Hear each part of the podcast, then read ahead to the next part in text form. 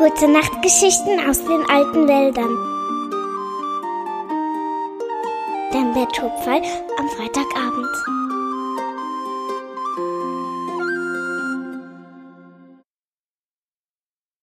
Die Farben der Welt. Grina und Svente, die beiden Fuchskinder, freuten sich über den Frühling. Die Tage wurden wieder wärmer und an jedem Tag ging die Sonne ein wenig später unter. So konnten sie abends länger mit ihren Freunden spielen und längere Ausflüge machen.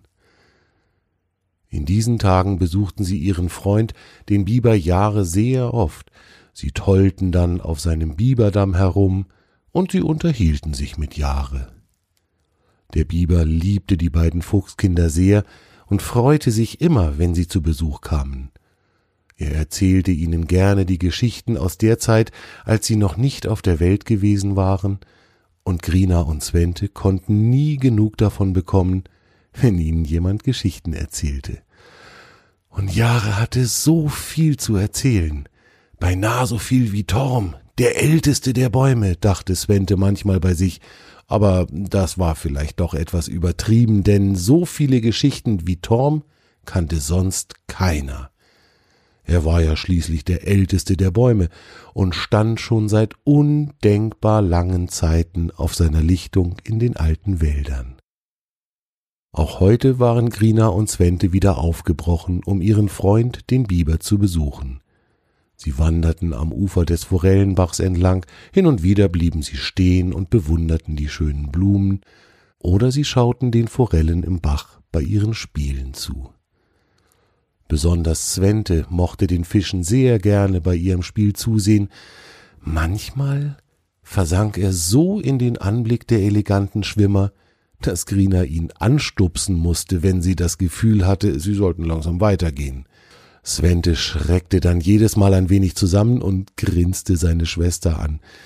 Ich mag den Forellen so gerne zusehen, sagte er manchmal noch erklärend. Auch heute hatte Svente ein paar wunderschön glänzende Forellen entdeckt, die offensichtlich gerade Suchen und Verstecken spielten.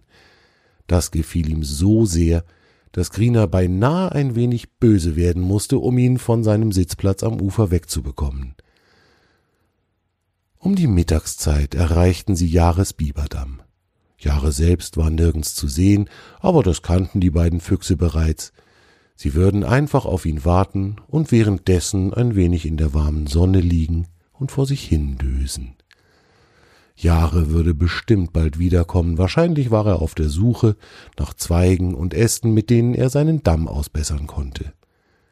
Jahre war fast immer damit beschäftigt, an seinem Damm zu arbeiten. Grina lag auf dem Rücken und schaute den kleinen Wolken zu, die über den Himmel zogen. Sie träumte davon, wie es wäre, auf einer dieser Wolken zu sitzen und die Welt von oben anzuschauen. Diese Vorstellung gefiel dem Fuchsmädchen.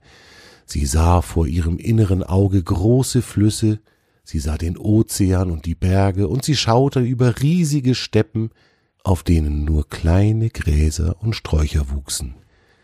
Auch die alten Wälder sah sie, und in ihrer Vorstellung reichten die Wälder bis an den Horizont heran und darüber hinaus. So groß waren die alten Wälder in Grinas Vorstellung.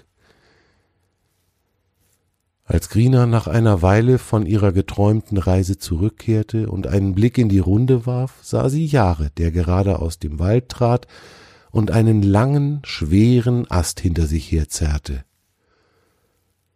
Grina knuffte Svente in die Seite, der neben ihr eingeschlafen war und leise vor sich hin schnarchte. Svente, wach auf, wir wollen Jahre beim Schleppen helfen, forderte sie ihren Bruder auf. Svente erwachte, streckte sich knurrend und fragte dann, was, wem helfen, wobei?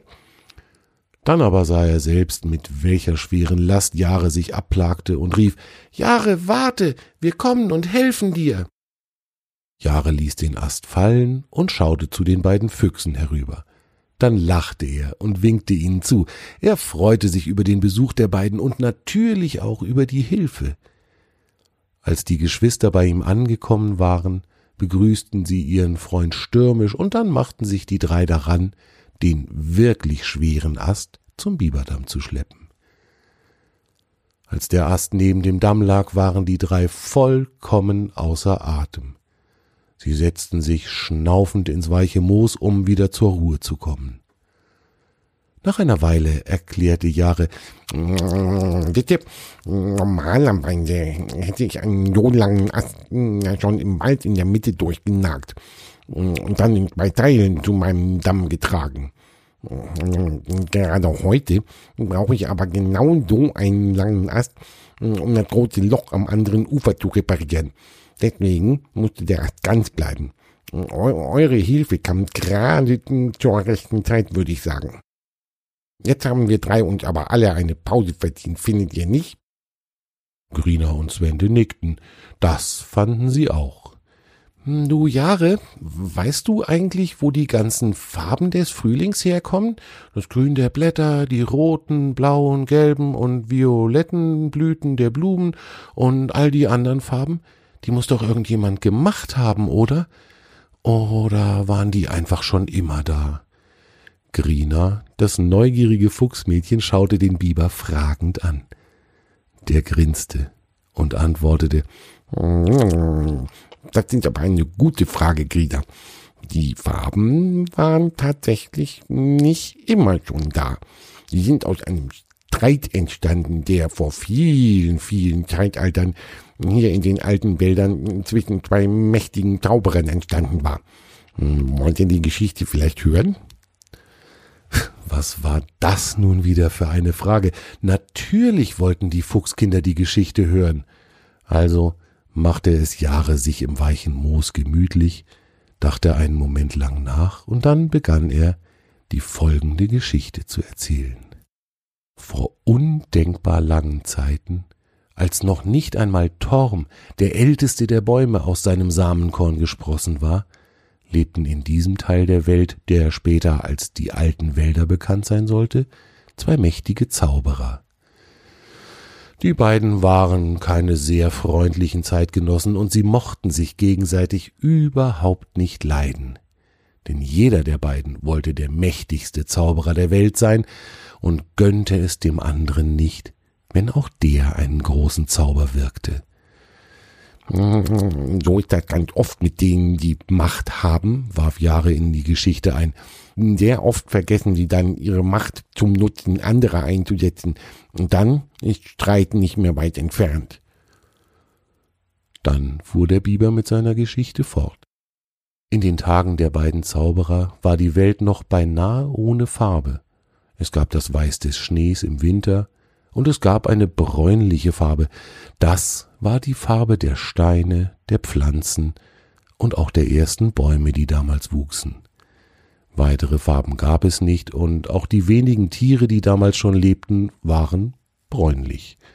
Das war ein langweiliger Anblick gewesen. An einem grauen Tag gegen Ende des Winters liefen sich die beiden verfeindeten Zauberer zufällig über den Weg, Sie waren beide damit beschäftigt gewesen, Brennholz zu sammeln, damit die Feuer unter ihren Kesseln für Zaubertränke nicht ausgehen würden. Der größere der Zauberer, Peno mit Namen, schaute verächtlich auf das Holzbündel des kleineren, der Jora hieß. Mit so wenig Holz gibst du dich zufrieden? Schau hier, so muss ein Holzbündel aussehen, sagte er spöttisch und zeigte auf sein eigenes. Jora kniff die Augen zusammen und erwiderte hm, Ich brauch nicht so viel Holz wie du, weil meine Zaubertränke beim ersten Versuch gleich perfekt werden. Wenn ich so viel rumpanschen müsste wie du, na dann bräuchte ich auch mehr Holz. So ging das immer zwischen den beiden. Keiner gönnte dem anderen etwas. Wenn der Winter erst vorüber ist, dann werde ich übrigens etwas erschaffen, das ich Farbe nennen werde. Dann wird's hier auf der Welt nicht mehr so eintönig aussehen, sagte Peno großspurig. Jora schaute ihn an und grinste hämisch. Das werde ich vor dir tun, denn ich habe die Idee als erster gehabt und sogar schon etwas ausprobiert. Die beiden warfen sich kurz noch giftige Blicke zu, und dann ging jeder seiner Wege. Einige Wochen später war der Schnee geschmolzen und die helle Frühlingssonne schickte ihre warmen Strahlen auf die Erde.